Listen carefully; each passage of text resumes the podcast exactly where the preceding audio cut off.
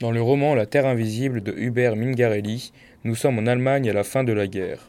Le narrateur, photographe anglais, ne veut pas rentrer dans son pays. Mais pourquoi? En fait, il est obsédé par les images d'un camp de concentration qui vient d'être libéré.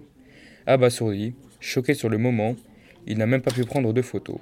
Alors, pour essayer de comprendre ce qu'il a vu, pour explorer ses propres démons, chasser son angoisse, il fait ce qu'il sait faire de mieux. Il prend son appareil photo et il part sur les routes pour photographier des visages anonymes. Pour cela, il est accompagné d'un chauffeur avec qui il va partager l'aventure. Dans ce roman, il y a très peu d'action. En plus, comme le narrateur est anglais, la barrière de la langue ne favorise pas les dialogues. Il n'y a même pas de description de paysage. Dommage, on s'attendait à un roman d'action et d'aventure. On pensait apprendre plein de nouvelles choses sur la Seconde Guerre mondiale, mais c'est plutôt un récit cérébral. On visualise les cauchemars et le passé du narrateur. Bref, on s'ennuie.